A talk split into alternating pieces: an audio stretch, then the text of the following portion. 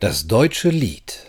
Nationalismus, nationaler Sozialismus, Etatismus. Einige Ideen sind so abstrus, dass nur Intellektuelle an sie glauben konnten.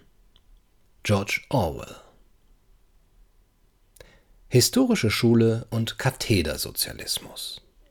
Der Einfluss des französischen Frühsozialismus auf die Ideenwelt in Deutschland war, mit Ausnahme eines Mannes wie Wilhelm Weitling, eher noch geringer als auf den englischen Geist jener Zeit, jedenfalls was den unmittelbaren Einfluss betraf. Der mittelbare war eher größer, wenn sich der Blick auf die am Zeithorizont auftauchenden Figuren Marx und Engels richtet. In Deutschland begann sich im frühen 19. Jahrhundert und erst recht um die Mitte des Jahrhunderts eine andere Bewegung breit zu machen, die man mit aller Vorsicht und mit ziemlicher Unschärfe als nationalen Sozialismus bezeichnen kann und die konkret den Namen Historische Schule der Nationalökonomie und Kathedersozialismus trägt. Wo diese deutsche Variante der intellektuellen Rebellion kein Sozialismus war, da war sie doch zumindest ein Antikapitalismus. Um die Wende vom 18. zum 19. Jahrhundert hatte sich in Deutschland, als Reaktion auf Renaissance und Humanismus, vor allem aber als ablehnende Reaktion gegen die Aufklärung, in Dichtung, Musik und Malerei die weit ausgreifende Bewegung namens Romantik herausgebildet. Was die Künste betrifft, kann man diese Bewegung durchaus als bewundernswert, ja großartig bezeichnen. Aber leider dehnte sie sich in deutschen Landen auch auf einen Sektor aus, auf dem sie allein schon aus Gründen der Methode nichts zu suchen hatte, nämlich auf die Wissenschaft und hier ganz speziell auf die Nationalökonomie. Diese romantische Volkswirtschaftslehre blieb im Wesentlichen auf Deutschland beschränkt, Gott sei Dank, muss man anfügen, denn trotz dieser Beschränkung hat sie mit ihrer Ablehnung und weitgehenden Verkennung der klassischen Nationalökonomie, vorwiegend englischen Ursprungs, unwägbares Unheil angerichtet und das Denken und Forschen an den deutschen Universitäten ein ganzes Jahrhundert lang von den Erkenntnisfortschritten der politischen Ökonomie abgekoppelt. Schlimmer noch, sie ist methodisch und inhaltlich noch vor die gewaltigen Wissensschübe der Klassik zurückgefallen, gewissermaßen in die ökonomische Steinzeit des staatsdirigistischen Merkantilismus und seiner Vorläufer. Während sich die französischen Frühsozialisten gegen die ökonomische Klassik gewendet hatten, beziehungsweise diese ignorierten, als ob es sie nie gegeben hätte, indem sie von utopischen Zukunftsentwürfen träumten, war der deutsche Blick rückwärts gerichtet und schwärmte von mittelalterlichen Wirtschaftsstrukturen mit ihren ständischen und zünftischen Ordnungen. Waren die sozialistischen Fantasien der französischen Intellektuellen meist menschheitsübergreifend, so die romantischen der deutschen Dichter fast ausschließlich national und autarkistisch geprägt. Bedeutendster Vertreter dieser Romantik war Adam Müller, eine Figur, die man wohl eher bei den Dichtern als bei den Ökonomen einordnen sollte. Der Dogmenhistoriker Alfred Kruse urteilt noch recht freundlich, wenn er schreibt Ideenreichtum war seine Stärke, weniger aber Klarheit, Systematik und Exaktheit. Der damals jedem deutschen Bildungsbürger bekannte Wirtschaftspolitiker Friedrich List trug mit seinen seltsamen Produktivitäts-, Wert- und Außenhandelslehren noch mehr zu dieser Verwirrung und zur Verfinsterung der deutschen Nationalökonomie bei. Doch es sollte noch schlimmer kommen. Die eigentliche geistige Katastrophe des ökonomischen Denkens in Deutschland zog mit der historischen Schule der Nationalökonomie herauf. Die wichtigsten Vertreter der sogenannten älteren historischen Schule waren Wilhelm Roscher, Bruno Hildebrand und Karl Knies.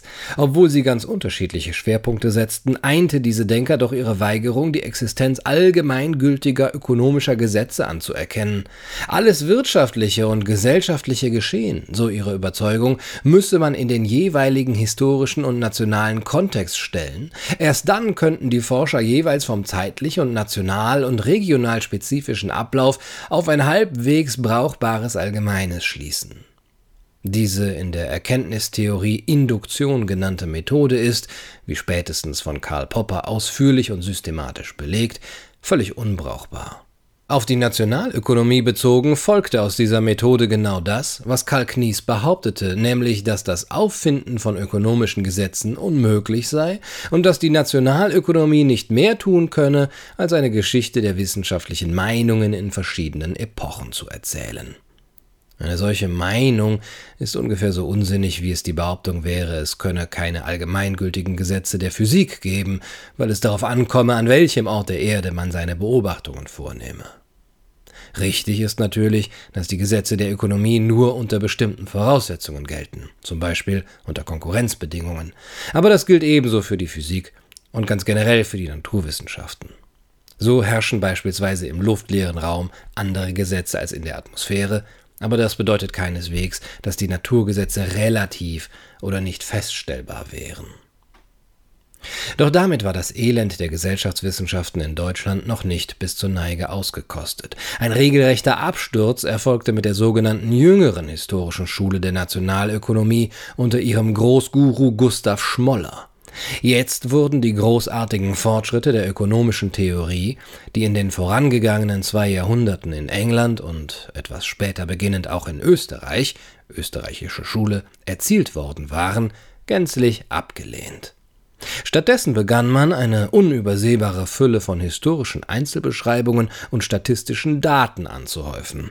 Promotionsschriften im Stil von Die Bedeutung der Schifffahrt an der unteren Weser für die regionale Hühnerzucht waren nicht die Ausnahme, sondern die Regel. Erkenntnisfortschritte waren damit nicht zu gewinnen. Im Gegenteil, das Wesentliche hinter den Einzelabläufen wurde unter Bergen von Detailschilderungen und Datensammlungen begraben. Das war nebenbei bemerkt auch ein Grund dafür, dass die deutschen Ökonomen jener Zeit dem aufkommenden Marxismus völlig wehr und ratlos gegenüberstanden. Zur jüngeren historischen Schule zählten außer Gustav Schmoller vor allem noch Georg von Schanz, Eberhard Gothain, Wilhelm Stida, Lujo Brentano und Georg Friedrich Knapp. Auch unter ihnen gab es markante Unterschiede, aber einig waren sich alle in der Forderung nach staatlicher Sozialpolitik. Von den Sozialisten wurden sie deshalb verächtlich Zuckerwassersozialisten genannt und von den Liberalen Kathedersozialisten. Seither gilt für die deutsche Ökonomie jener Zeit die Bezeichnung Kathedersozialismus. Um ihre Vorstellungen von staatlicher Sozial- und Wohlfahrtspolitik auch politisch voranzutreiben, schloss sich eine große Zahl der deutschen Ökonomen 1872 unter der Führung von Gustav Schmoller im Verein für Sozialpolitik zusammen. Es dauerte nicht lange, bis sich ihnen auch überzeugte Hardliner-Sozialisten beigesellten.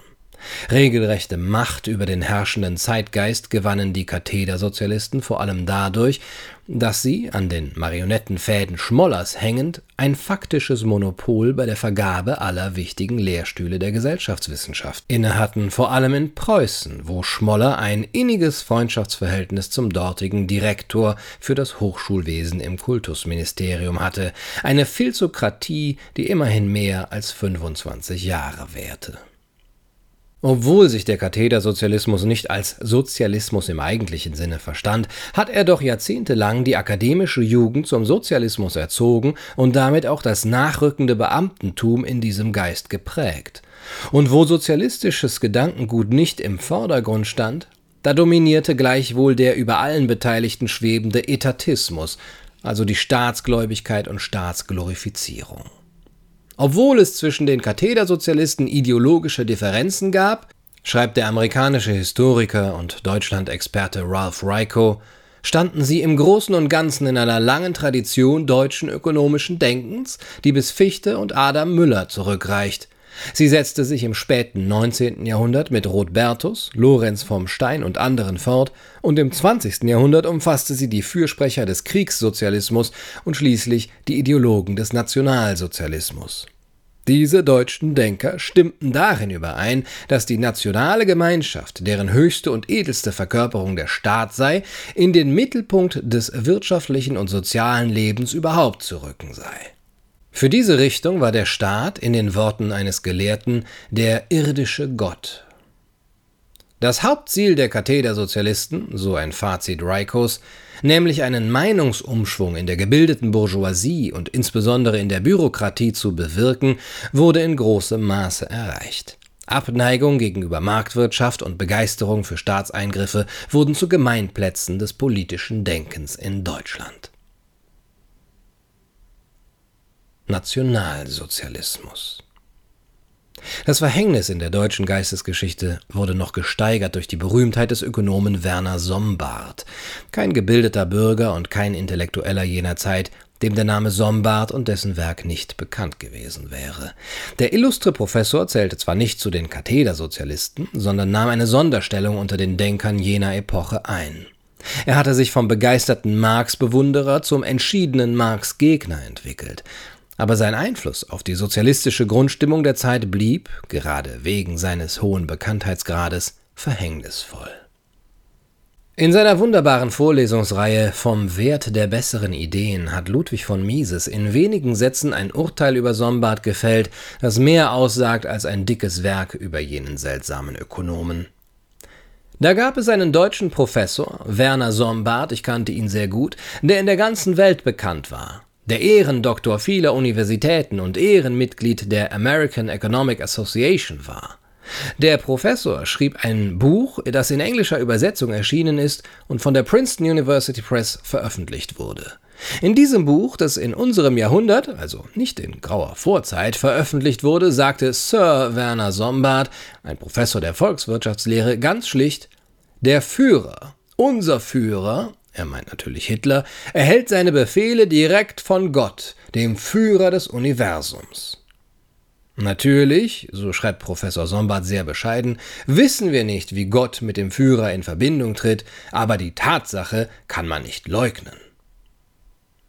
Es könnte der Eindruck entstehen, als seien die geschilderten geistigen Deformationen in Deutschland auf die ökonomischen Denker beschränkt geblieben. Dem ist keineswegs so. Der Etatismus, Nationalismus und Kollektivismus hatte nahezu alle geisteswissenschaftlichen Disziplinen und Fakultäten jener Zeit erfasst. Die Historikerin Hedda Gramley hat beispielsweise in ihrem 450-seitigen Werk Propheten des deutschen Nationalismus Theologen, Historiker und Nationalökonomen sogar für die gewählte kurze Zeitspanne neben den Ökonomen nicht weniger als 20 herausragende Theologen und Historiker herausgestellt und mit deren einschlägigen Werken nachgezeichnet Leider ist das Buch in einer an Soziologendeutsch erinnernden Sprache verfasst, was die Lektüre wohl schwerlich zum Vergnügen machen kann. Vor diesem Hintergrund erkennt man, wenngleich wegen der notwendigen Kürze der vorstehenden Ausführungen nur ansatzweise, wie recht Mises hat, wenn er an anderer Stelle schreibt, alle Ideen des deutschen Nationalismus sind lange vor 1914 erdacht worden. Nicht ein einziger Gedanke fehlte. Nichts ist ihm später hinzuzufügen gewesen und nichts ist ihm später hinzugefügt worden. In den Schriften und Reden von Hitler, Göring, Goebbels, Rosenberg, Feder, Spann, Spengler, Sombart und aller übrigen Nationalsozialisten ist nicht eine Spur von Neuem zu entdecken. Alles hatten schon Langbehn, Lagarde, Treitschke, Schmoller, Rohrbach, Hasse, Klaas, Naumann, Bernhardi und viele andere weit besser, klarer und vollständiger dargelegt. Der Nationalsozialismus stand schon vor dem Ersten Weltkrieg fertig da. Er ist nicht etwa, wie man irrigerweise anzunehmen pflegt, ein Produkt des Krieges und des Vertrages von Versailles.